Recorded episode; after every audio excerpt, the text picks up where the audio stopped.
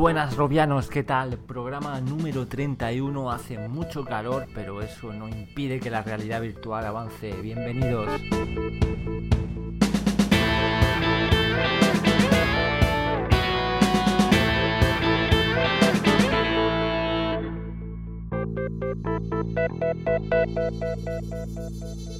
Muy buenas Ramón, ¿qué tal? Muy buenas Alejandro, muy buenas Robianos. Pues hoy contamos con un programa especial en el que hablaremos del CV1, lo vamos a analizar a fondo y para ello contamos con un gran invitado como es Sergio Hidalgo, que ya por cierto nos ha acompañado en ocasiones anteriores y precisamente fue él el que nos contó sus impresiones sobre Crescent Bay. Sí, sin duda va a hacer que nos suba esa ansia, esas ganas de, probarlo y qué mejor que, alguien que lo, lo ha tenido en sus manos, lo ha estado jugando con él así que atentos a sus impresiones.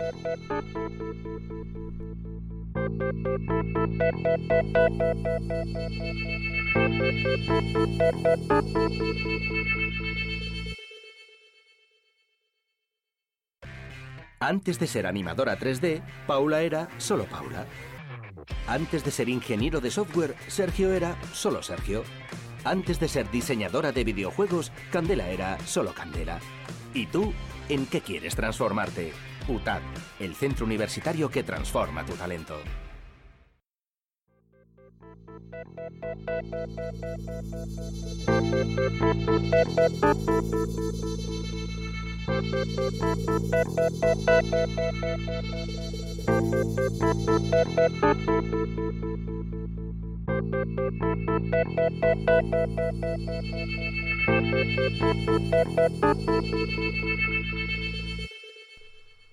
Tiempo de tertulia, arrancamos este bloque, nos olvidamos un poco de las noticias, es un especial y vamos a hablar sobre el CV1 y con quién mejor que con Sergio Hidalgo, que lo ha podido probar en la conferencia previa al E3 en San Francisco y además repite ya por tercera vez, en su día nos habló de Dread Hall, luego del Crescent Bay y ahora ese CV1. Muy buenas Sergio, ¿qué tal? Muy buenas y gracias por volverme a tener. Encantado de estar otra vez aquí con vosotros. Y ya está por aquí también Juanlo, ¿qué tal? Hola, ¿qué tal, Robianos? Pues aquí deseando conocer las impresiones de, Sergio, que ya es mucho tiempo que llevamos detrás del CV1 y ahora que parece que es realidad, tenemos el privilegio de contar con alguien que lo ha podido probar. Y también, Sei, muy buenas. Buenas, Robianos. Por aquí a días históricos, ¿no? A que nos ponga Sergio, que, tuve el placer de conocer en Medial Las Prado hace un mes, eh, escuchar, eh, disfrutar y sufrir a la vez, ¿no? Con, esa, con esas impresiones del CV1.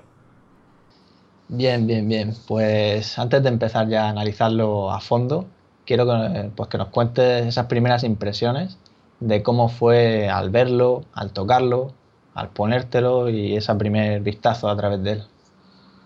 Bueno, pues la verdad es que me pareció, era una cosa que yo estaba ya esperando, pero me pareció que es una evolución de lo que ya vimos en Crescent Bay, pero sobre todo el cambio principal que noté era en cuanto a calidad de construcción, es decir, Crescent Bay parecía un prototipo, que era, lo que era, obviamente, y esto sí que parece un producto, un acabado final. Y esa es la primera impresión que te llevas nada más verlo, tiene un muy buen acabado comparado con todos los headsets que he probado, incluyendo incluso el Gear VR, que es un producto que se vende, tiene muy, muy buen acabado, mucho cuidado sobre los detalles. Cuando lo coges, eh, notas que es muy ligero, es incluso más ligero que Crescent Bay, que ya era más ligero que el DK2, así que podéis imaginaros un poco.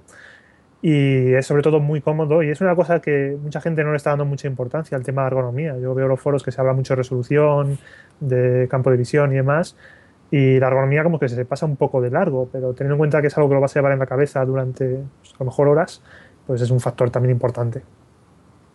El tema de, por ejemplo, una de las cosas que más me llamó la atención ha sido el cambio en el sistema de, fijación, que antes eran las cintas que tenías que apretártelas y demás, y ahora la sensación que da es, casi casi como ponerte una gorra, ¿verdad?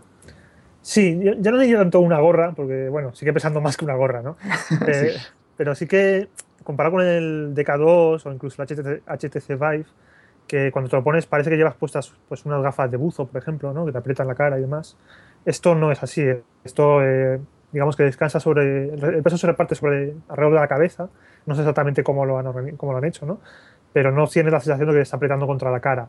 Y de hecho te puedes aflojar un poco, incluso que vaya suelto, que haya un poco espacio entre la cara y el casco, y es muy cómodo. Ese, ese, ese cambio es bastante significativo a la hora de mejorar la comodidad. digamos que es más parecido a Project Morpheus.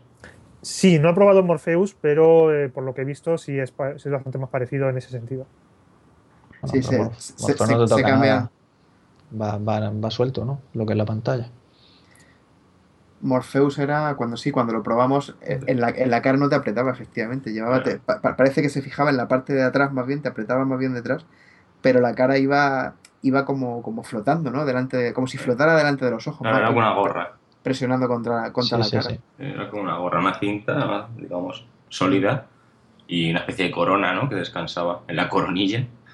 Y, y, dejando caer. Por eso, por eso había, digamos, ese espacio por debajo de los ojos y se veía el exterior, que también, en cierto modo, no.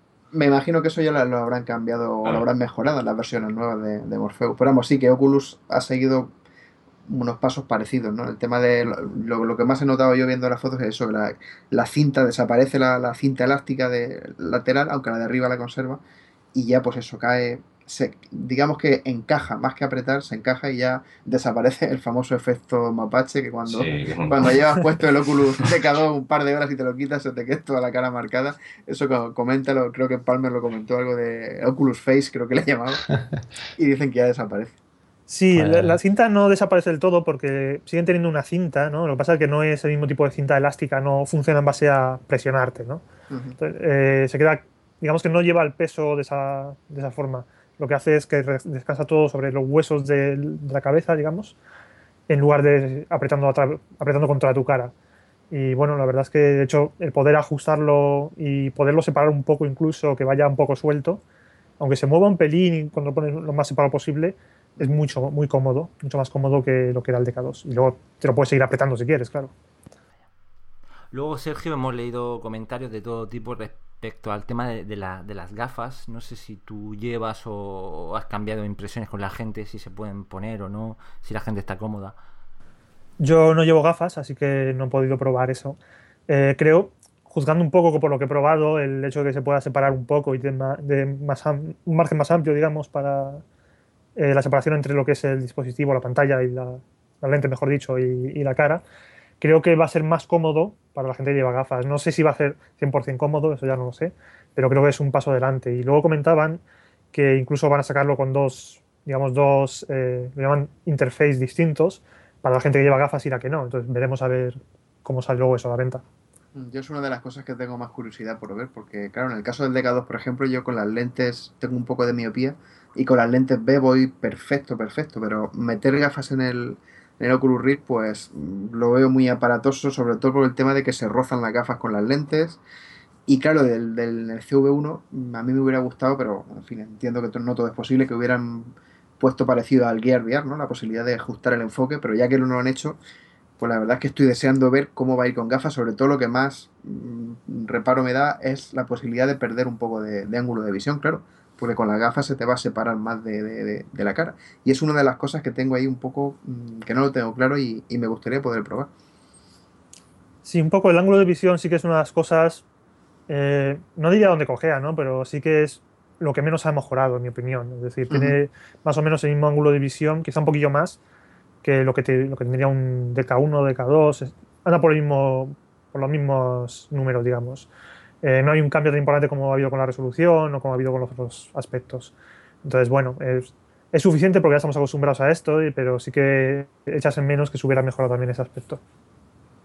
de todas formas, una de las cosas que se comentaba mucho era que quizá para aumentar más FOB, quizá Oculus no lo ha hecho no ya por porque no pueda, sino porque realmente con la resolución que tienen las pantallas, igual si le meten más FOB, Mm, ya volvemos otra vez a, más efecto screen door, los píxeles más grandes y a lo mejor lo que han buscado es, no sé, es un equilibrio, ¿no? Entre para que la, resolución se perciba lo bastante buena como para no ver screen door. No sé, ¿qué, qué, piensas tú de que, que, lo has podido probar?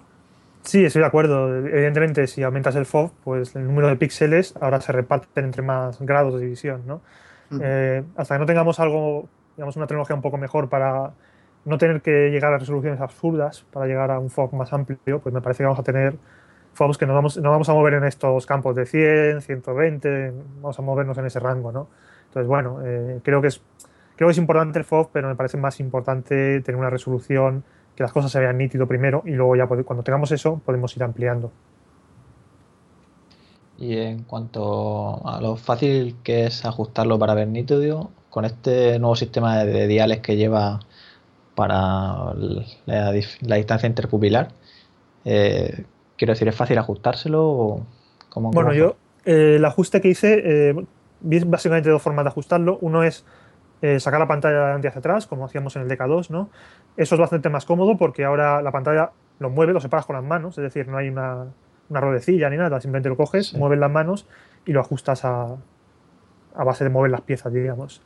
La, separación de IPD en el prototipo que yo probé, pues estaba, estaba bloqueado, no se podía, no se podía mover. Ese, tenía mm. el, la palanquilla, pero la habían tapado para que no se pudiera usar.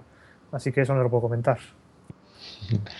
Bueno, pero se supone que será un poco parecido a, otros tipos de sistemas, ¿no? Sí, bueno, yo lo he visto en vídeos cómo funciona y básicamente las lentes se mueven, eh, como la superficie que hay entre medias de las lentes es, tela, ¿no? Es una especie de tela, ¿no? No es tela exactamente, pero bueno, es un tejido. Pues eso se da de sí y se estira y se, o se encoge. Entonces no, no sé, me pareció bastante, cuando lo vi en vídeo me pareció bastante ingenioso. Lo que pasa es que luego la dificultad que veo ahí es cómo ajustas exactamente para tu distancia interpopular, es decir, cómo sabes cuándo está bien cuándo está mal. Claro, porque eso es algo que lo haces un poco a ojo, ¿no? O sea, tú vas, moviendo las lentes y, no sé, dice, bueno, parece que aquí en este punto me gusta, pero tampoco hay, no, sabemos si habrá alguna forma, digamos, entre comillas, científica de, de ajustarlo. Claro, de, ajustártelo tú para, para exactamente tu, tu, distancia. Pero habrá alguna herramienta, ¿no? Por, por software, como se hacía como se hace con el, con el DK2, para ir ajustando, no sé. Eh, que lo vaya viendo más nítido, tiene que haber algún. sí, espero que sí, o que haya algo, simplemente un indicador en los, en los bordes, por ejemplo, que diga, imagínate, mueve, ajusta la distancia entre pupilar hasta que esta línea desaparezca o algo por el estilo, no sí. sé. Sí, por ejemplo, el Gear VR, eh, cuando lo pones la primera vez, tenía un tutorial integrado como no tiene ajuste de IPD, pues bueno, eso no valía para nada, ¿no? Pero el tutorial te iba indicando cómo usarlo y demás. Entonces yo esperaría algo así, que la primera vez que te lo pongas tenga un proceso de configuración y tutorial y demás, donde te ajustes esas cosas, pero bueno, habrá que ver. La, palanca esta eh, va, digamos, por posiciones, como digamos el DK1 con la ruleta para la distancia de la pantalla, o, es algo en plan que a lo mejor se te puede mover. No lo sé, porque estaba fijo, estaba fijo no, no lo pude mover. Y las lentes también a la hora de acercarlas a, los ojos, eh, el efecto este a mí me pasa siempre que se me encajan en, lo, en lo quiero apretar demasiado. Eh, ¿Tienen algún, algún, alguna diferencia ahí en ese, en ese aspecto?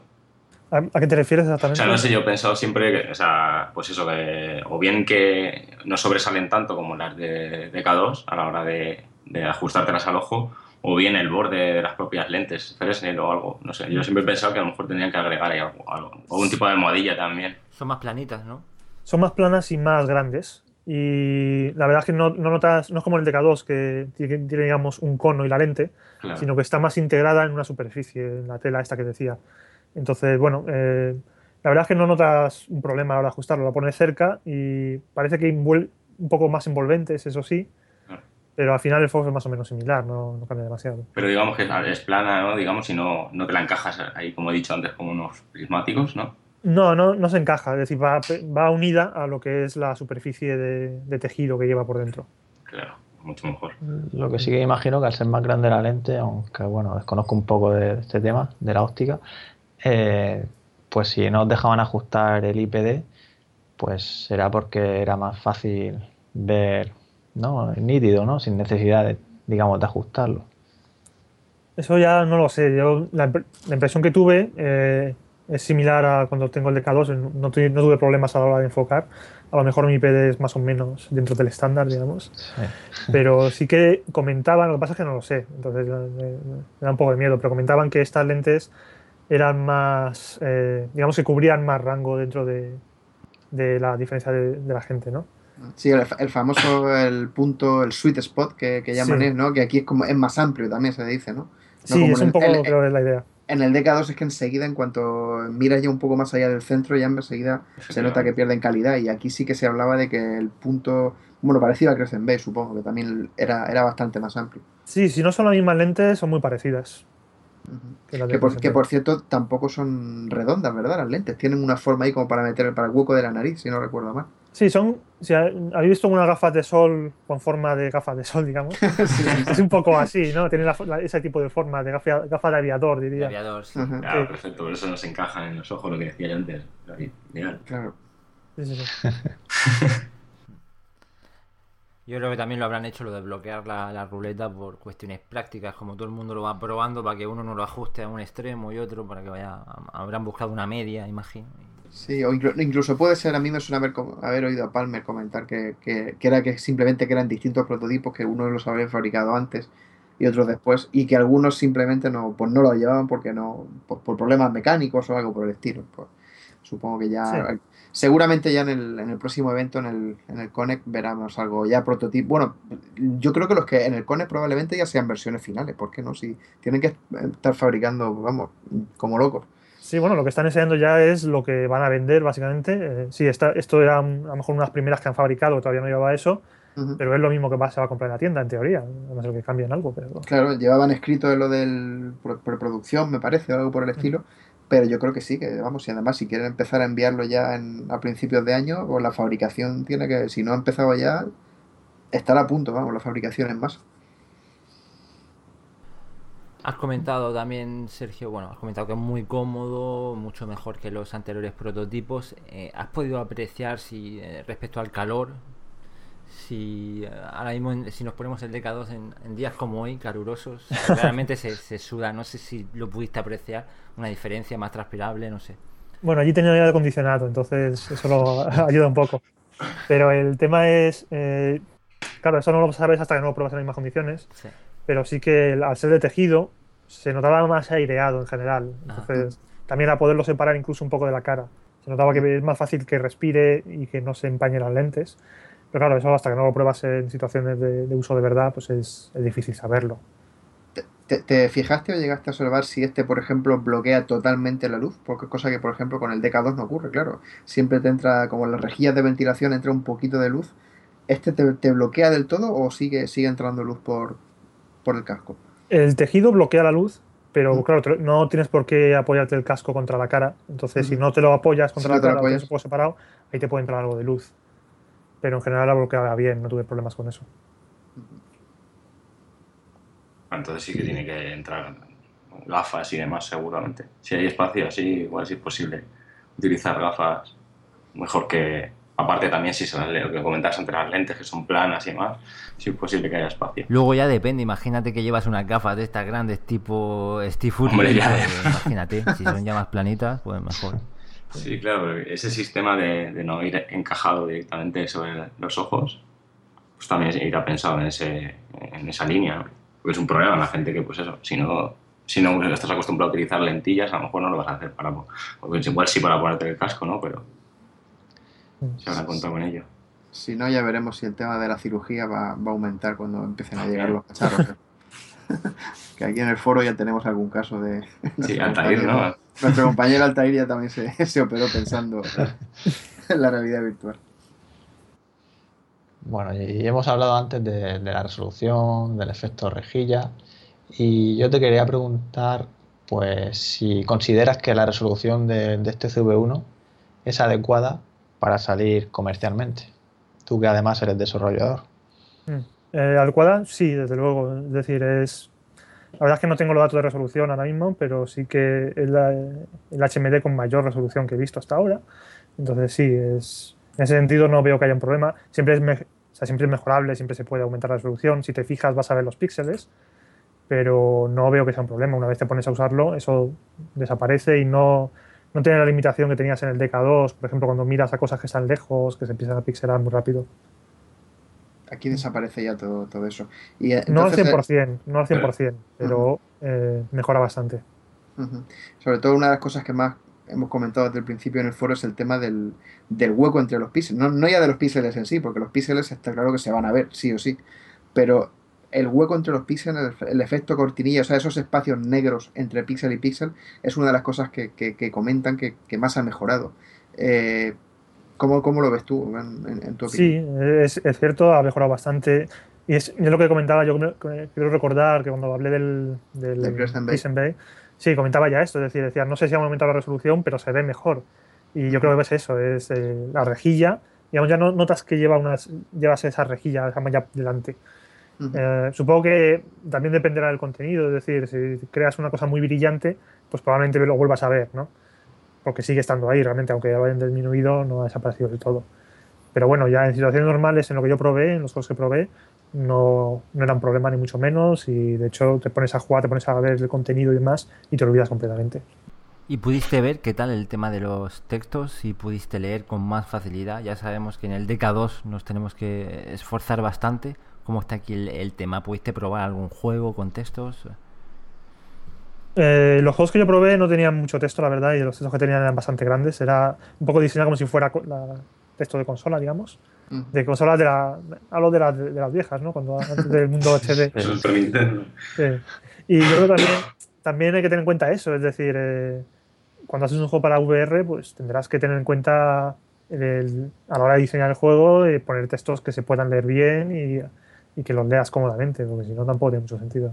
Y el contraste de los, de los negros y los claro oscuro. Esa es una de las cosas que más también que los que tenemos un DK2 más ganas tenemos ya de, saber, porque vamos, el famoso efecto de sangrado que ocurre cuando, cuando mueves de un lado a otro, hay, hay zonas negras con zonas claras y, se, y vemos cómo la imagen arrastra. De eso no hemos leído absolutamente nada en estos días, o sea, yo doy, entiendo que, se ha solucionado, ¿no? Yo, bueno, es que me, fue bastante curioso porque uno de los juegos que me pusieron era bastante oscuro, ¿no? Y el caso es que cuando ya casi estaba acabando me di cuenta y digo, igual, si no he notado esto.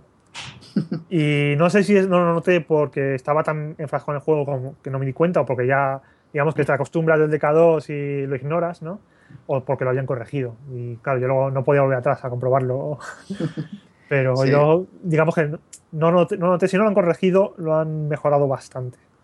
Sí, no, yo es que de las, las, sensaciones que he ido leyendo por aquí, pues nadie, nadie comenta que, que, que, esté ahí, ¿no? el, el famoso efecto de, sí, a lo mejor, hay un poquillo todavía, pero no es, no es tan aparente ni mucho menos.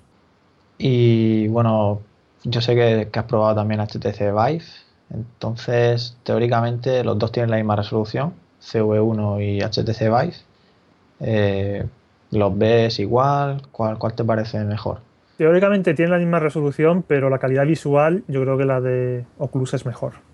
No sé si son las lentes o es eh, lo que comentábamos antes del efecto de rejilla o algún otro factor, pero la, percepción que tuve es que mm. se veían las cosas más nítidas. También hay que tener en cuenta que eso puede depender del contenido con lo que te van a probar, ¿no? Mm. sí, y, cogerlo un poco con pinzas. Y, tampoco hay que olvidar que el, que el HTC Vive es una versión para desarrolladores, mientras que este CV1 se supone que ya prácticamente versión final.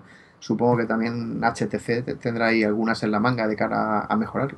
No lo sé, veremos a ver. Eh, la verdad, sí, la, que yo probé era la versión de. Bueno, la que tenían para ir para enseñar.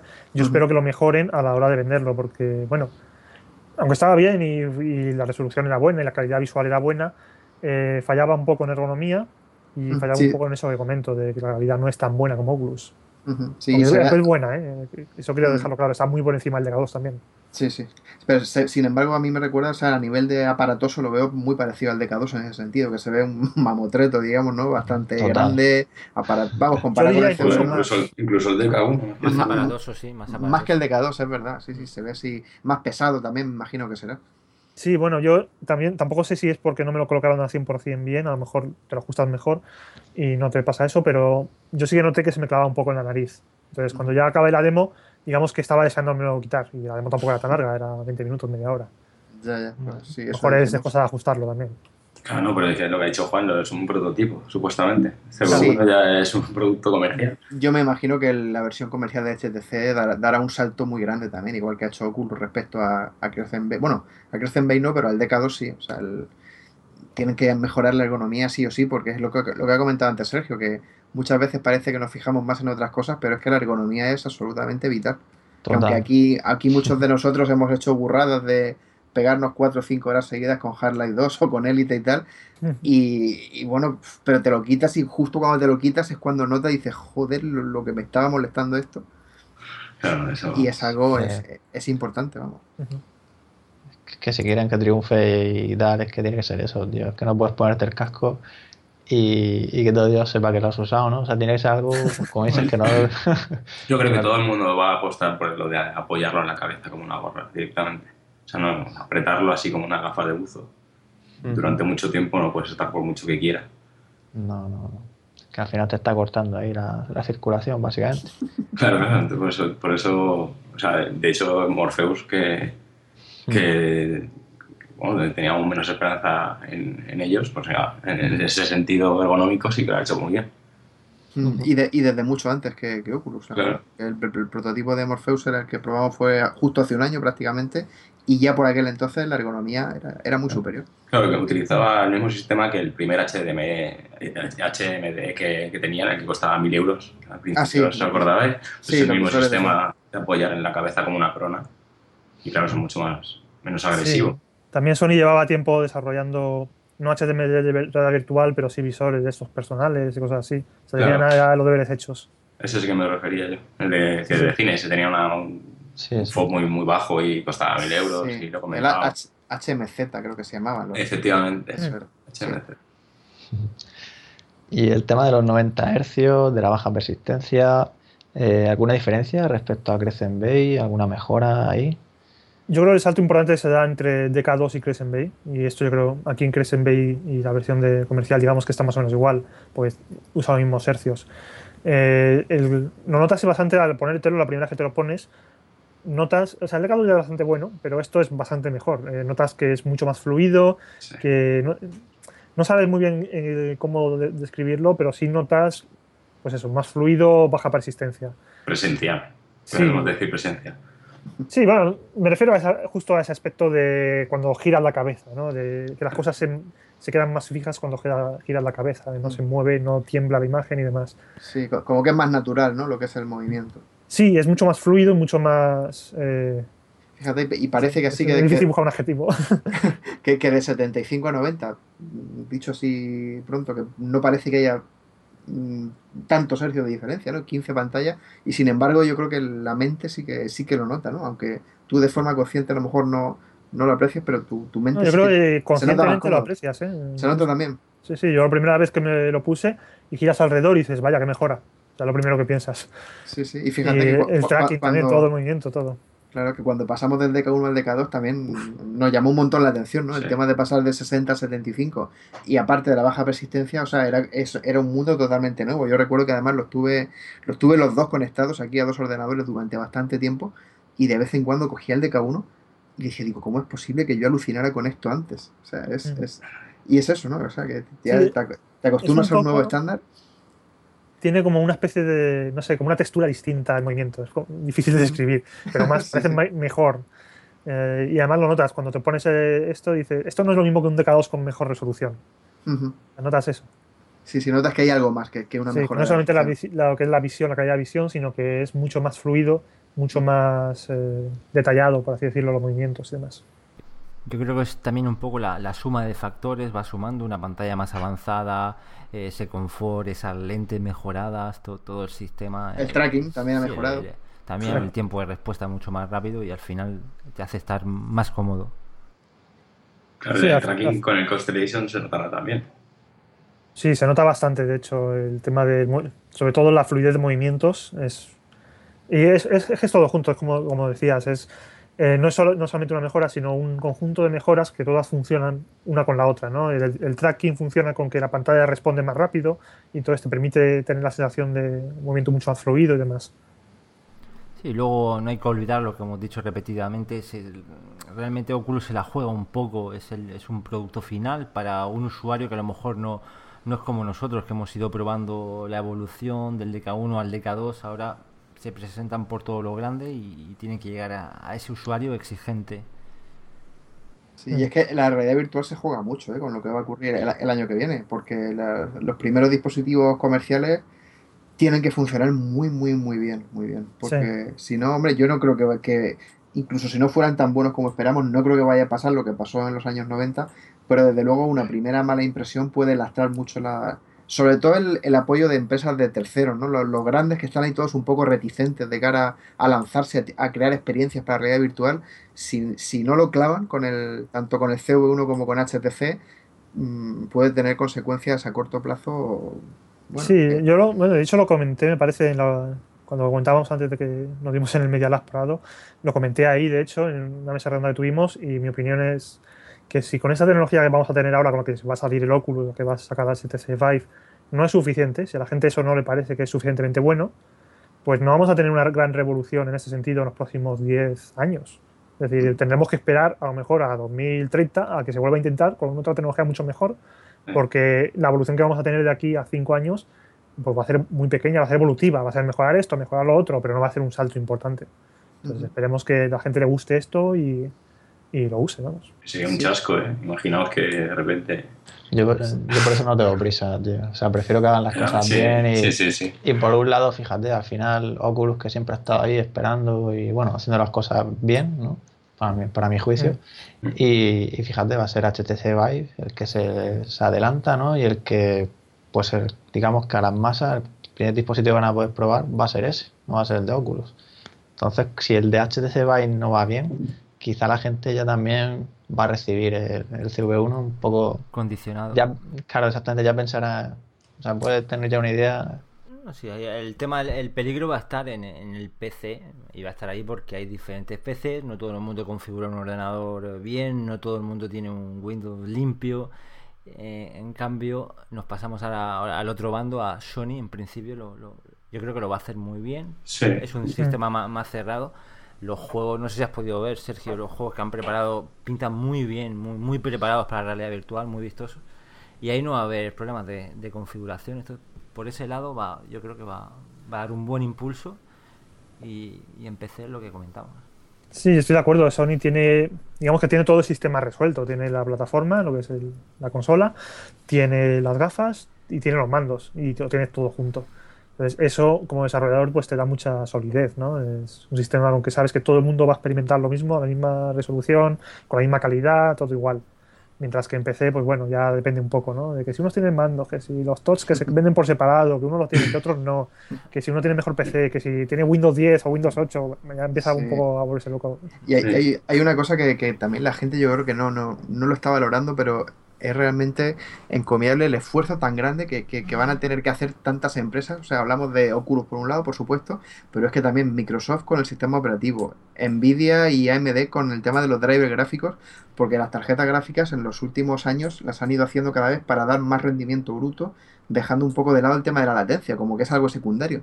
Pero ahora es que eh, cambia totalmente todo. O sea, ahora lo, lo, que tienen que, que lograr entre todos, entre Microsoft, Oculus, eh, Valve también y los, los, fabricantes de tarjetas gráficas es, digamos, que todo funcione como un reloj, tiene, tiene que ir perfecto. O sea, no nos podemos permitir lo que ocurre típico que estás jugando un juego de PC y, y se te atranca un momento, te, se te atasca un frame, la pantalla se para porque el disco duro se enciende y se pone a...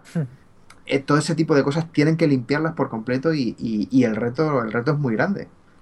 Sí, de hecho es una de las cosas que vimos en Gear VR, ¿no? que habían cambiado el kernel del sistema operativo para que funcionara mejor la realidad virtual y no pasaran esas cosas. Y bueno, yo no creo que en Windows lleguemos a eso, me gustaría, pero no, no dudo mucho. Pero bueno, con por lo menos eh, ir mejorándolo y evitar los problemas que teníamos pues, configurando el DK2, por ejemplo, que yo me acuerdo cuando salió, que era horrible. Uh -huh. Y bueno, se ha mejorado un poco, eh, pues bueno, esperemos que las nuevas versiones de sistema operativo, nuevos drivers y tal, vayan también mejorando en ese sentido. Sí, yo había leído algo estos días de que, por ejemplo, no sé si fue, creo que era de Nvidia, del, de su SDK, de los GameWorks, que comentaban que el, cuando iban a utilizar una especie de, de llamada especial a, a DirectX 11 cuando, cuando se tratase de una aplicación de realidad virtual para que el driver de la tarjeta gráfica le concediera prioridad máxima, no sé, algo, lo leí de pasada creo que, creo que ayer me parece, y decían eso, ¿no? Que estaban trabajando para que, digamos que tenga un tratamiento especial cuando, cuando Windows detecte un HMD, de forma que, que se le moleste lo menos posible a, la, a, la, a, las tareas que controladas por el, por el visor y, y es que es necesario, porque no aquí no, no, no te puedes permitir el lujo de, de, de, que se te pare un segundo o, o de tener mm. que perder fotogramas. Sí, efectivamente, y además también lo que comentabais antes es es un tema en el que todas las partes intervienen y todas las partes tienen que funcionar en conjunto, ¿no? Es un poco lo difícil porque son de distintas empresas. Claro, Sony lo tiene fácil, entre comillas, porque controlan todo el sistema claro. de ellos, pero claro, en, en, el tema de Windows... Claro, lo que pues... decías, por ejemplo, el driver de la tarjeta gráfica, Nvidia puede poner esa, esa llamada, que si luego la gente que programa Unity no la tiene disponible, pues no sirve de nada, ¿no? Efectivamente, Entonces, eh, luego lo des- funcionar todo junto. los desarrolladores esa, esa, esa opción del driver la tienen que implementar en su motor, con lo cual es que todo tiene que ir una cosa detrás de la otra y todo tiene que funcionar a la perfección. Y eso es, a mí, yo, yo de hecho, la parte que más miedo me da, entre comillas, de, de cara al lanzamiento de estos productos es eso, es más que, más, más que la calidad de los visores, de las pantallas, del posicionamiento, de la respuesta.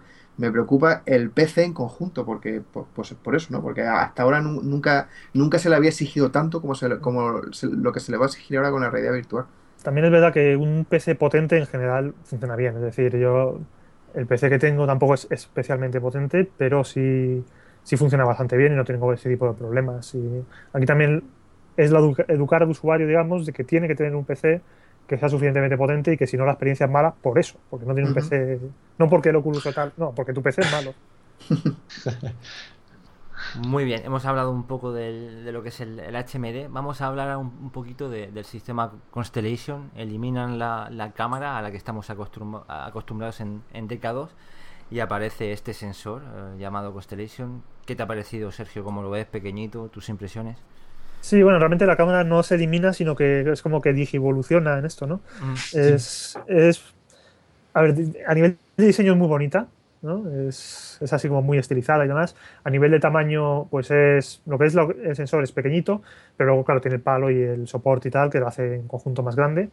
Y digamos que cambia un poco el modelo, ya no es tanto cámara que pones encima del monitor, sino que es una cámara que pones en una mesa un poco más lejos o en una Sí, estantería. eh, perdona, Sergio, a mí Sí. me, llama- me da mucho la atención eso, que, que- que ya, ya no va enfrente de ti, sino que la puedes poner a un lado, ¿no? A- Por ejemplo, a la izquierda Sí. del monitor, a la derecha.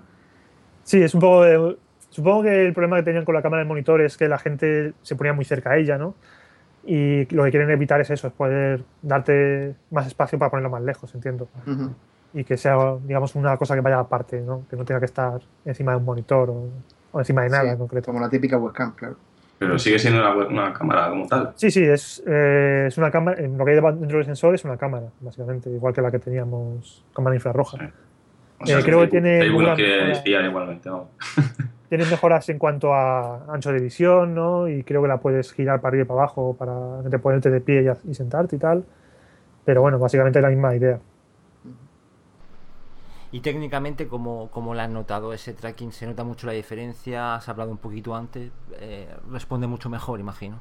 Sí, responde mucho más, tanto preciso como más, menor latencia, ¿no? Entonces, eh, en general es algo que con el DK2 no eres consciente, ¿no? Porque parece que, te, parece que responde bien, pero cuando pruebas este te das cuenta de que es mejor. Y bueno, es lo que comentábamos antes, es una... Realmente son varios factores, ¿no? Es también la pantalla que responde más rápido y demás. Y que tiene más, más ángulo de visión la cámara, entonces puedes moverte un poco más. Entonces, puedes agacharte, moverte. No es tanto como lo que tiene HTC Vive, por ejemplo, no es una habitación entera, pero sí que te cubre más que la cámara del DK2, que es. Ahora mismo vuelves- vuelvo a ella y me siento un poco co- limitado, ¿no? Sí, con la del DK2 además es que es relativamente fácil salirte del, del- del Sí, rango sí. De, la cámara, a no ser que la coloques de una forma, no sé, no, la- a no ser que no la tengas encima del monitor, sino que la pongas más lejos o algo por el estilo. Pero sí, sí, es una de las cosas que, que más lo limitan, claro, sobre todo de cara a, a ponernos de pie, que también una de las cosas que ahora también parece que Oculus persigue. Sí, de hecho, lo que buscan yo creo es tener los dos tipos de experiencia. Es la experiencia sentada como la que teníamos en el DK2, eso no va a cambiar. Y además poner estar de pie no va a ser como HTC, que es- te mueves en una habitación entera, pero va a ser más en el sentido de poder dar un paso a la derecha, dos pasos a la izquierda, cosas así, ¿no? Limitado. Pero aún así, es que. Bueno, aquí ya es que casi me, me meto a hablar de HTC Vive, pero una de las cosas que yo le. Los puntos flojos que le veía a HTC Vive es que tiene un cable. Entonces, la idea de andar por la habitación está muy bien, pero el cable se te va enredando y te va molestando, entonces. eh, Sí, el incluso cable una como, persona que te ayude es difícil. como no te busques, no sé, la forma de que te cuelgue desde arriba o algo, pero es que Sí. claro, ya montar esos sistemas en el techo no está al alcance ya de cualquiera. O sea, ya es, ya es complicado buscarse una habitación grande, pero bueno, en un garaje más o menos te puedes apañar. Pero Una claro, pero Claro. que los cables vayan por el techo y que y sobre todo que, que se recoja automática, no sé, que, que- Sí, que es por, complicado. eso, por eso a mí tampoco me parece. Digamos, hay mucha gente que dice, oh, HTC Vive tiene toda una habitación y Oculus solo, solo que le graba la cámara, es muy inferior. Yo digo, no, es que Oculus ha visto ese problema y ha dicho, no nos merece la pena eh, grabar toda una habitación si no vas a poderte mover por ella libremente con comodidad. ¿no? Prefieren limitarlo y tener contenido que se adapte a lo que la cámara digamos, a lo que te- donde te puedes mover realmente con un cable colgando, que es un paso a la derecha, otro paso a la izquierda, tal. Entonces son dos filosofías distintas. Eh, yo creo que al final buscaremos el poder moverte en un espacio más grande una vez lleguemos a sistemas que sean completamente inalámbricos, pero de momento no veo que le vayamos a sacar tanto pa- partido a ese sistema. Muy Dependiendo del contenido también, ¿no? Supongo, porque claro, si hay una experiencia que te invita a hacer eso, pues eh, yo creo que todos ponemos la callata en el techo. Pero si no hay, conten- si no hay, si no hay contenido, pues lo mismo como para como a la hora de comprar el visor, que en este caso, pues Oculus ha apostado por, por separarlo, ¿no? El control de- del, del visor, a, a diferencia de HTC Vive, que va, digamos, todo el pack completo. Sí, eh, pero también es un poco lo que, lo que veo yo es que la diferencia de contenido entre andar por una habitación o andar eh, dos o, do- un- uno o dos pasos tampoco es tan grande. Es decir, yo cuando probé HTC Vive, una de las cosas que podíamos jugar era el simulador este de cocina que había, donde estás con una encimera y, y te tienes que ir cocinando cosas, cogiendo cosas, sí. Y realmente, si te fijas, lo que haces es dar un paso a la derecha, un paso a la izquierda, no te mueves más. O sea, puede- sí, puede moverte toda la habitación, pero no lo sacan partido tampoco ahí en ese caso. Pues no sé, tampoco parece que, que se. Personalmente no creo que se le vaya a sacar todo el partido que, que se está diciendo cuando Yo hablemos de los lo- reales. Lo que comentas, ¿no? O sea, creo que Oculus está siendo un poco más realista. O sea, a mí también me encanta la idea de la habitación, pero la verdad es que hace poco me puse a pensar ya seriamente de, de dónde pues lo pondría. Y es que no le, no encuentro el espacio tampoco, ¿no? Hay que ser realistas. Normal, o sea, las casas que tenemos pues no están pensadas para tener una habitación de realidad virtual, ¿no? Entonces, claro. Es que ellos son Yo- americanos y es distinto, ¿no? Ellos, ellos todos tienen su garaje y ahí no, no, Claro. tienen problema. ¿no? ¿Esta es la habitación? ¿Esta- ¿Qué, qué habitación? Sí. ¿Esta es la habitación del Oculus, por Yo supuesto? tengo, yo tengo garaje, pero es que el, el techo lo- me puse a pensar y es que si, si meto un gancho para arriba es que le meto un viaje al techo. yo soy alto, ¿no? Entonces, claro, es complicado. Es lo que comentamos. Yo creo que Oculus tiene los pies muy en la tierra en, en esta primera experiencia, que, que no va a ser la, la definitiva, y yo creo que hay, hay tiempo para todo. Sí, Pero- son más conservadores, eso Sí. es verdad. Pero tampoco, o sea, yo creo Sí. que, que con dos Constellation, que como se comentaba por ahí, de que se llegó a usar en el E3, yo creo que algo más te, te recogerá, ¿no? Más que dos o tres pasos, ¿no? Sí, sí, bueno, seguramente te- con dos ya te recoja bastante más y también tendrá elimina los problemas estos de oclusión y, de- y tal. Pero bueno, un poco, yo creo que lo que buscan ellos es, digamos, cubrir todo y decir, tenemos desde el que solamente lo quiere para jugar a una experiencia sentado hasta el que quiere dar dos o tres pasos y luego añadiendo un, un más, pues te cubrimos aún más, ¿no? Entonces ya decide cada uno hasta dónde quieres llegar y hasta dónde quieres invertir, mientras que HTC Vive es más, esto es lo que es, si te gusta lo compras, si no, no.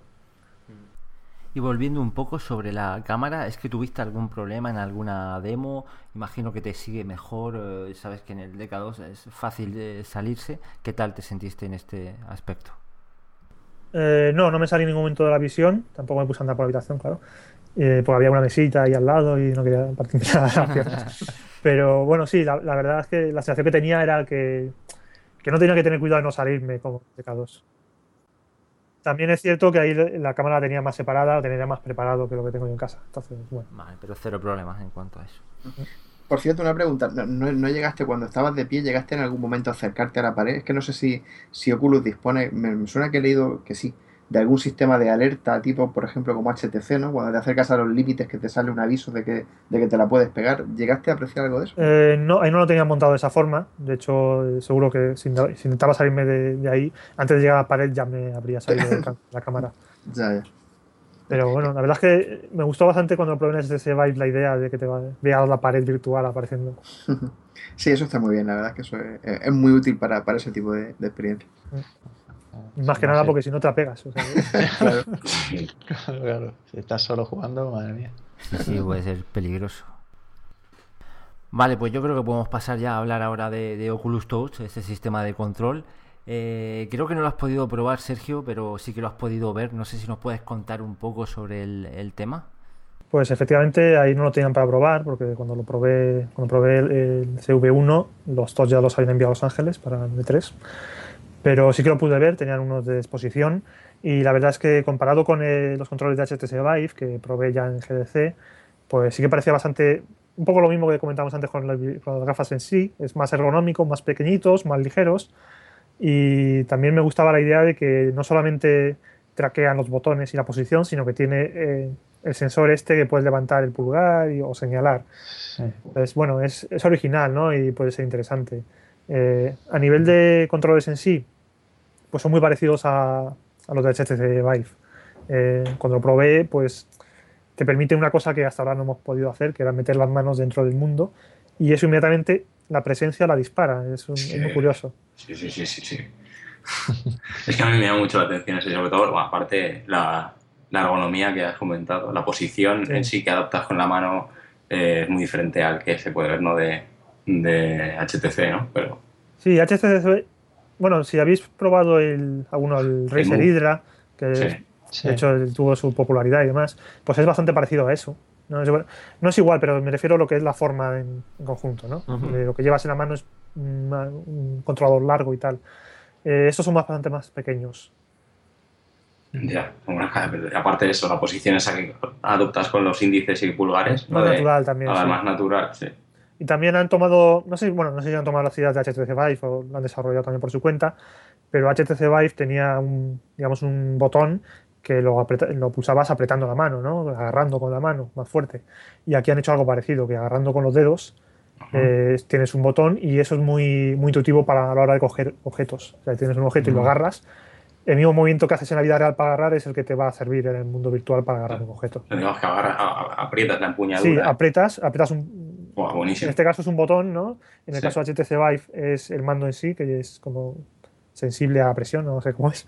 Y es, es muy parecido, al final haces el mismo movimiento de contraer los dedos para agarrar cosas. Qué bueno. suena Sí, sí, sí. bueno. Sí, sí. ¿Y vas a incluir tú algo similar en Dreadhold? Eh, para Dreadhouse no creo. La verdad es que a mí lo que me hubiera gustado para Dreadhouse es tener un gamepad posicional, ¿no? Eh, como el que tiene hoy Morpheus.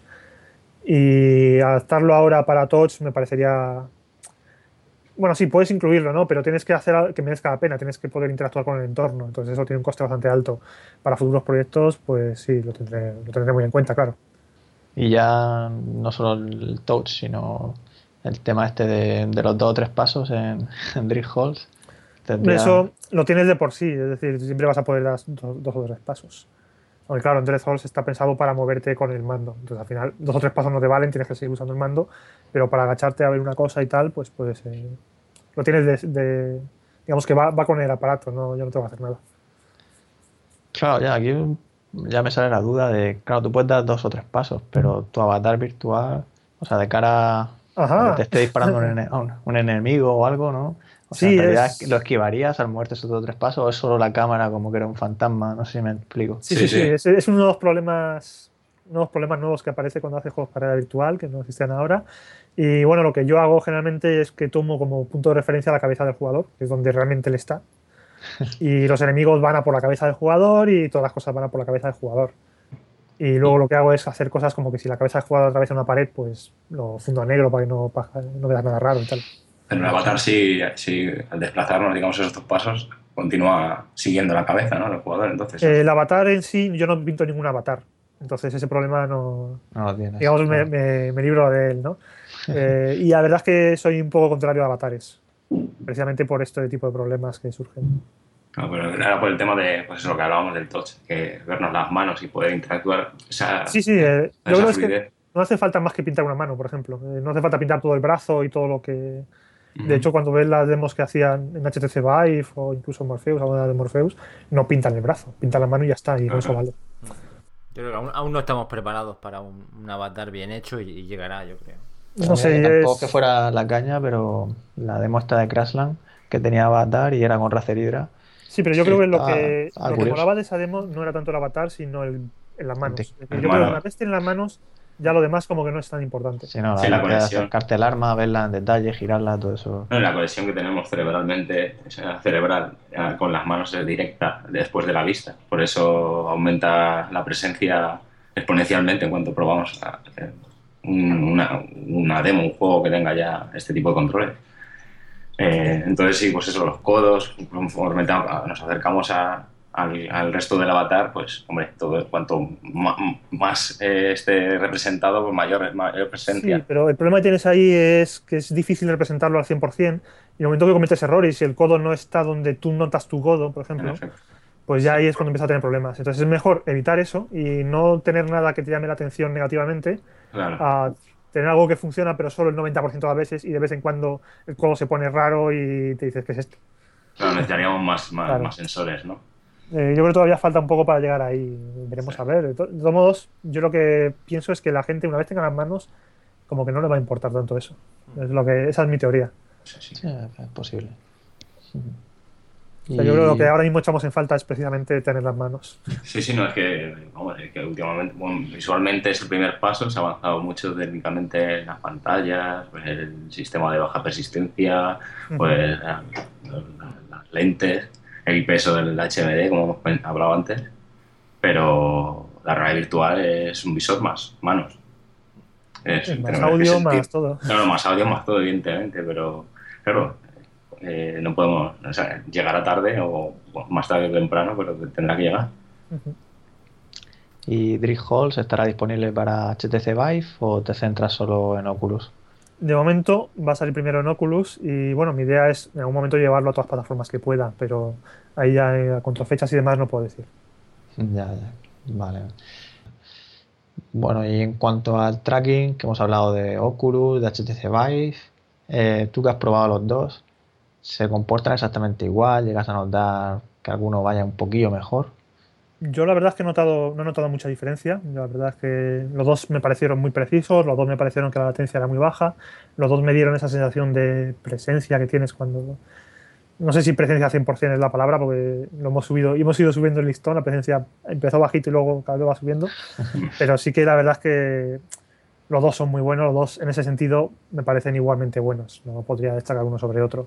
Sí que es verdad una cosa, y es que el HTC Vive en algunos momentos eh, perdí el tracking de las manos. Yo creo por temas de oclusión, de que no veía, mi propio cuerpo estaría tapándolo. Pero bueno, eh, dicho eso, solo fueron dos, dos segundos en una demo de 20 minutos, entonces tampoco me parece muy problemático. Y un prototipo también, recordemos. Mm, un también. prototipo también. Pues hay una pregunta que me está dando vueltas la cabeza hace ya tiempo y seguro que a mucha gente también, y es el tema de los auriculares. Eh, Oculus incluye eh, auriculares que se pueden quitar, pero ah, recomiendan que no los quitemos porque dice que están optimizados. No sé, ¿los has probado? ¿Qué, qué- qué sensación te, te dan?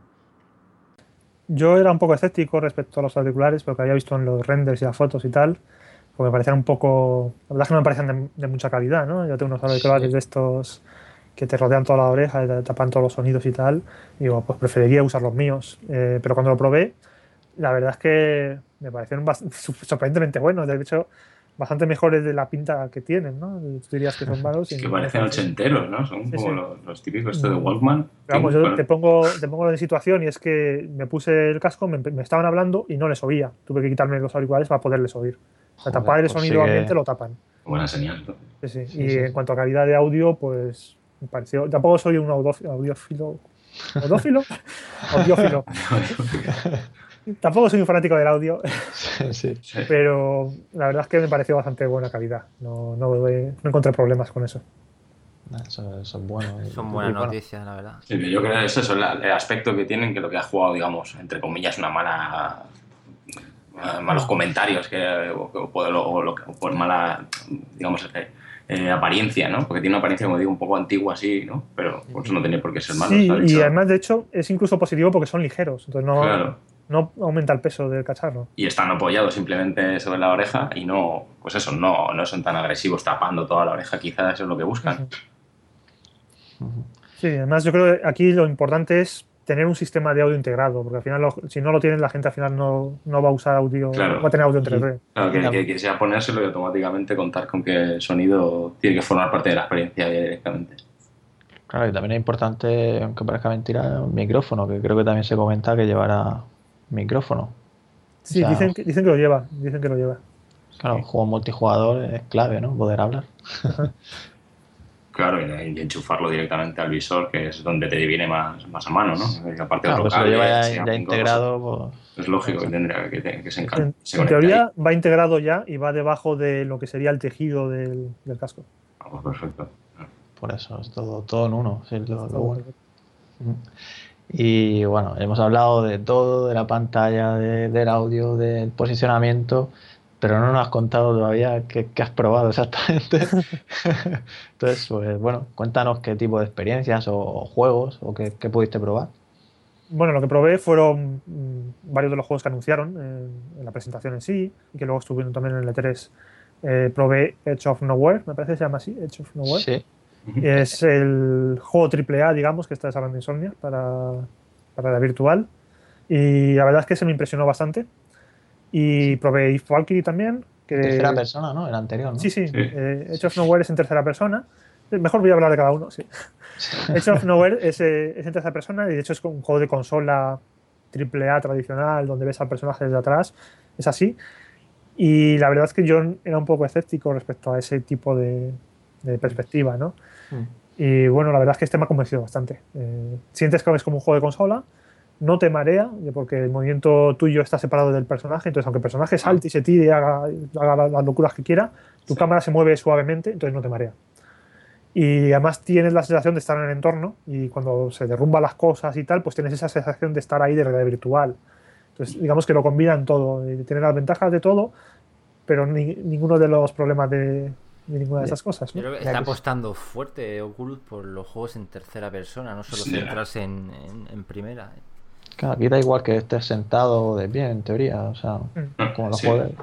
Y este es muy similar, por ejemplo, a lo que le gusta a, a Pegaxon, a Alexa, el, el Uncharted vas a tener unos así muy similares. me, recuerda mucho. Si me sacan Uncharted en Project Morpheus, no me quito el casco ni para. Eso seguro que lo vas a tener. Vamos, yo aquí hago la porra, seguro que, seguro que lo va a ver así. Mira que ya de, por sí es un juego que da, da, vértigo, consigue dar vértigo en algunas escenas, y no me lo imagino en realidad virtual. Sí, pues, como comenta Sergio, si este juego te, te, involucra, o sea, te hace sentir dentro, aunque estés, a pesar de ser en tercera persona, pues. O sea, sí, sí, esas sensaciones de vértigo, de mirar para abajo, pues, por ejemplo, hay unas escenas donde tu personaje va saltando de, por un precipicio de un sitio a otro y tú vas detrás mirando hacia abajo y diciendo, vaya leche que me puedo dar aquí. O sea, sí, funciona bastante, sorprendentemente funciona bastante bien. Era algo que yo esperaba que no te iba a meter tanto la experiencia, pero sí. Y además tiene la ventaja de que la gente sabe jugar, sabe intuitivamente jugar a un juego así. ¿no? Y da la impresión, por ejemplo, de que sean títulos que se han adaptado a la realidad virtual, aunque no por desconfiar, digamos, ¿no? de este título en concreto, sino por, por, el hecho de ser en tercera persona, que a lo mejor eh, haya tantos títulos en tercera persona porque se han adaptado en este proceso de, de, de la redundancia de adaptación de la realidad virtual. Yo creo que no sé si lo han diseñado, eh, si empezaron directamente a diseñarlo para realidad virtual, pero sí que lo han, lo han diseñado ahora, o sea, el proceso lo han ido adaptando a la realidad virtual y ahora mismo el juego está pensado con, con, la idea de que te lo vas a jugar en realidad virtual porque de hecho había algunos momentos, y de hecho creo que este juego a lo mejor tiene unos cuantos, pero había otros que tenían más, donde te obligaban a incluso moverte y a, moverte a la derecha o a la izquierda para tener un poco más de visión, para ver el escenario mejor y demás. Entonces sí que jugaban un poco con eso. Eh, no es 100% en el sentido de que, como los de HTC Vive, que estás ahí para andar y moverte tú y interactuar con el escenario, digamos que no llegan a ese punto, pero la verdad es que a mí no me pareció que fuera un juego que lo hubieran, digamos, que lo hubieran portado en una semana, vamos. Ya no simplemente por la, por, la impresión de ser en tercera persona que, que pues eso, indicaba, digamos, una cierta pérdida de presencia, si podemos llamarlo así, pero... Sí, luego de momento, yo no, no, sentí pérdida de presencia, la verdad. Sientes un poco, sí que te sientes un poco eh, separado del personaje, ¿no? Que las cosas le pasan al personaje más que a ti, porque los enemigos van a por el personaje, esas cosas. Sí pero eh, la sensación de estar en el entorno sí la tienes. Entonces seguiremos viendo eso, Uncharted y Assassin's Creed. No, yo creo que sí que. y no, no, solo Oculus, también lo hemos visto en Sony. Se apuesta por todo tipo de juego. La realidad virtual no, no quiere decir primera persona. Sí, sí. Son experiencias, es. Eh, yo qué sé. Eh, y es lo que has comentado, que no, no, te llega a marear, digamos, ¿no? Aunque veas el personaje no, yo creo que por eso a lo mejor están apostando un poco por esta perspectiva, porque elimina el problema del mareo y te permite explorar un entorno grande. ¿no? Es muy fácil eliminar el problema del mareo si no te mueves, pero ¿cómo te mueves si exploras un entorno grande? Pues esto es un poco una solución. Y bueno, lo que comentaba antes Alejandro, que están apostando por distintas experiencias y es verdad, porque yo las otras que probé no tenían nada que ver. Es decir, probé If Valkyrie, que es un juego de naves donde estás en primera persona y dando vueltas y piruetas y haciendo de todo. ¿no? y es bastante intenso, la verdad. ¿Qué, tal? ¿Qué tal? O sea, está guapo. Pues, sí, sí, es lo que ves en el tráiler. De hecho, el juego es ese tráiler eh, específicamente, jugándolo. Y la verdad es que es, es muy intuitivo, porque yo, la verdad es que el juego de, de naves tampoco soy muy. No sé, no soy muy fan de ese tipo de juegos, ¿no? Pero sí que cuando yo lo jugaba en PC, sí que lo notaba un poco artificial, pero cuando lo juegas en verdad virtual, los movimientos son intuitivos. Miras a tu objetivo Sí, sí. y vas girando de forma intuitiva para apuntar tu nave hacia ahí. Entonces, es otro, otro tipo de experiencia completamente distinto. Y es bastante intenso, con explosiones, volando entre naves gigantes, es bastante espectacular. Ujú. Si os yo gusta pude de probar el juegos- Valkyrie, pero estaba, las texturas en el- cuando lo pude probar era muy, estaba muy, muy verde. Claro, lo probaste con el DK2. Sí, lo probé con el Deca, pero bueno, aún así, vamos, yo no me, no me olvidaré nunca de eso. Sinceramente, nunca me olvidaré de eso. Pero bueno, yo creo que cambiaron de motor incluso. De, de- Pues puede ser. o sea, Yo lo vi muy, muy verde. pasaron a Unreal, además. O sea, a mí me gustó bastante. De hecho, si veis el tráiler, hay un tráiler en YouTube, es eso, eso es lo que vas a ver. Una No tiene, no tiene mucha diferencia. ¿Y qué más probé? Probé Air Mech también, es un juego de, de estrategia, digamos, MOBA, estrategia, un poco difícil de explicar, pero básicamente la idea del juego es que es todo un- en miniatura y tú ves los muñequitos moverse por ahí y demás. Entonces, de ese me sorprendió que cuando pones algo en miniatura, normalmente con la poca resolución de los HMDs, pues no tiende a verse muy bien, ¿no? Es- tienes un poco la sensación de pixelación muy rápido. Y la verdad es que me sorprendió que no tenía ese problema. Sí que se notan más los píxeles que en las otras experiencias, eh, pero no tienes la sensación que tienes con el DK2, por ejemplo. Que sea como un juego de mesa o algo así. Sí, como si fuera un juego de estrategia con miniaturas. Como si fueran Action Manes, ahí, muñecos y todos. Yo además le es veo muy- mucho futuro a temas así. ¿eh?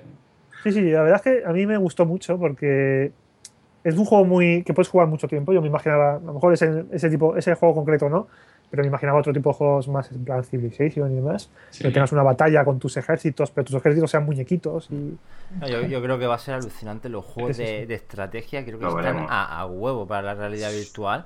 Yo no sé si os acordáis de jugar, a, yo que sé, a Age of Empires o juegos más, más modernos que estaba siempre pendiente de mover esa tecla, mover la cámara, ahora te enganchas a- Imagínate olvidarte del tema de la cámara, simplemente mirar, acercarte, Sí, sí, sí. acercarte a, un personaje. Eh, y de hecho usar tus propias manos para Eso, mover Claro, claro, claro. Como lo que hemos visto en HoloLens incluso, ¿no? será- yo creo que va a ser alucinante. Va a ser... Yo creo que ese- esa idea tiene bastante potencial y habrá que ver qué otras empresas se meten a, a adaptar juegos. Y además es muy bueno porque pueden adaptar el mismo juego que sacan para PC y para consola. Es decir, no tienes que cambiar realmente mucho. Claro. ¿Y qué más te impactó por ahí, Sergio, de, de juegos o de experiencia? Probé alguno más, pero esos son, esos son los que más me impactaron. Eh, probé otro que la verdad es que no me acuerdo del nombre, pero era un juego de hockey. En primera persona también. Y bueno, era, ese sí que era una experiencia bastante más simplona. Más, yo diría, es un juego que a lo mejor estará muy bien en Gear VR y demás. Para Oculus tampoco me parece que sea un lanzamiento eh, especialmente llamativo, no sé. Pero bueno, era divertido. Sí, la verdad es que era divertido. ¿De hockey, has dicho? Sí, de hockey. Eres un portero de hockey, Sí. Te van tirando pues, el disco y tienes que pararlo. También puedes Y- dar pan- borrazos y. Sí, sí. y, y además es curioso porque al estar en primera persona, pues tienes esa sensación de que es difícil seguir el disco, tienes que estar mirándolo todo el tiempo. Que es un poco como sería ser un portero de verdad de hockey, ¿no? Y bueno, es, es entretenidillo, pero tampoco me parece un juego donde fuera a dedicarle más que 20 minutos, media hora, ¿no? Claro, es el típico juego así en plan como Wii Sport que te Sí, ponen un varios deportes, claro, y tiene, tiene su gracia. Nada, está, está bien que Oculus eso, apueste por, por diferentes géneros y que muestre pues lo que se puede hacer con esto, ¿no? Que todos los géneros pues tienen cabida en la realidad virtual. Bueno, y ya dejando un poco de lado el tema de los HMD y la parte tecnológica, pues has estado en San Francisco, has, has estado con otros desarrolladores, con Oculus. No sé, cuéntanos cómo os trataron, cómo fue la experiencia en sí. Pues la experiencia fue bastante buena, la verdad es que me alegró, me alegró bastante haber ido, aunque luego fue una paliza en cuanto a vuelos y tal, ¿no? Porque fueron dos días. Pero la- eh, estuvo muy bien, nos trataron bien, de hecho es una oportunidad siempre para hablar con otros desarrolladores. Conocí, eh, bueno, por ejemplo, a los que están desarrollando este juego de hockey, los comenté, los conocí, estuvimos hablando y tal. A otros desarrolladores que también, eh, digamos, estaban conmigo en Gear VR, que sacaron otros juegos, también estuvimos hablando. Y la verdad es que siempre para compartir opiniones, hablar con no solamente la gente de Oculus, sino otra gente que también está metida en realidad virtual. tanto periodistas como desarrolladores. Y bueno, siempre está muy bien esos encuentros. Viviendo en España, que es difícil mantenerte al día en ese tipo de relaciones, pues estas oportunidades vienen muy bien. O sea, que repites para años posteriores. Hombre, eh, habrá que ver, porque esas cosas también tienen sus dificultades, ¿no? Pero bueno. ¿Visitaste las oficinas de Oculus entonces? Sí, me, de hecho ahí fue donde probé lo que era el Oculus Rift, porque básicamente ellos nos invitaron a lo que era la conferencia y la idea era que se iba a probar en Los Ángeles en el E3. Y yo les mandé un email diciéndole, oye, mira, yo estoy aquí hoy, puedo probarlo hoy, pero en Los Ángeles no voy a estar. Y me dijeron, pues vente para acá y te lo ponemos. Que muy, es, algo que tengo que decir porque se porta muy bien con la gente, ¿no? Esa es otra compañía que dice, ahí te, ahí te quedas. Mm. Pero bueno, eh, la oficina, realmente son oficinas de Facebook, ¿no? Ellos están, las oficinas que tiene Oculus en San Francisco está dentro del campus de Facebook, que también es, para echarles a comer aparte, ¿no? Porque es enorme. Sí, es espectacular aquello. Sí, sí, es espectacular. Y bueno, la verdad es que tenía muy buena pinta. se nota que están un poco que se acaban de mudar ahí, ¿no? Pero está, es un sitio que, donde estaría bastante bien trabajar, la verdad. ¿Cuántos en chancletas? No, pero bueno, eh, estaban ahí, cuando yo llegué estaba uno tocando una guitarra, o sea, imagínate. Son hipsters. Perfecto, Sergio, pues un placer tenerte nuevamente aquí y espero que, como siempre te decimos, que no, sea la, última y, nada, muchas gracias por venir. Bueno, gracias a vosotros por tenerme y siempre es un placer estar aquí en el podcast. Por cierto, ¿nos puedes adelantar si va a haber Dread Hall 2 una fecha? Ay, fechas no puedo decir. Es coña, es coña. o sea que va a haber Dread Hall 2, ¿no? no, no, no lo sé aún, dependerá de qué, pase con el primero. Primero tiene que salir el primero, claro. O ya juzgaremos a ver qué tal. También me apetece trabajar en otras ideas, porque claro, durante estos dos años que he estado trabajando en Dread Halls, pues me han, venido otras ideas, eh, quiero hacer otras cosas, entonces bueno, seguramente inmediatamente después haré otra cosa. Querrás ya cambiar de sueño, yo creo que tienes que soñar ya por los pasillos esos de, de, Hall y sí, al final pues, siempre es igual con cualquier proyecto que hagas, ¿no? Pero siempre al final llega un momento donde dices, quiero acabar ya y quiero... Esas otras ideas que tengo aquí, pues quiero darles también su oportunidad, ¿no? Muy bien.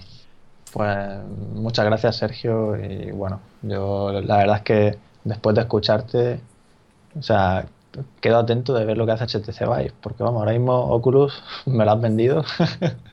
no, pinta, pinta muy bien a nivel de, experiencia, de ergonomía, que es lo, algo que a mí me preocupa bastante, ¿no? Y bueno, a ver cómo avanza la cosa de aquí a finales de año, porque sin duda ya sí que de verdad llega ya el momento.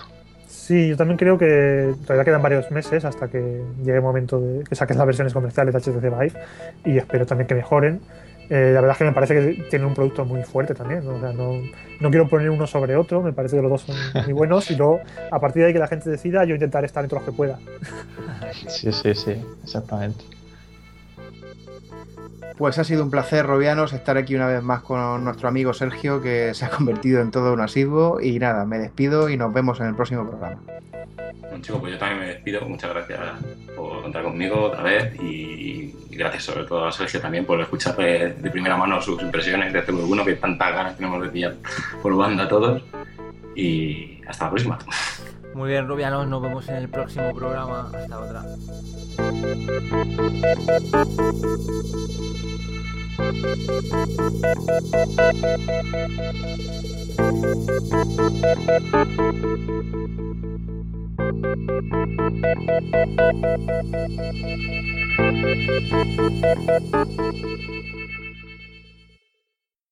Antes de crear su propia empresa tecnológica, Alberto era solo Alberto. Antes de ser directora de marketing digital, Alicia era solo Alicia. Estudia de tecnológico en UTAD y decide en qué quieres transformarte. Matricúlate con un 30% de bonificación. UTAD, transformando tu talento.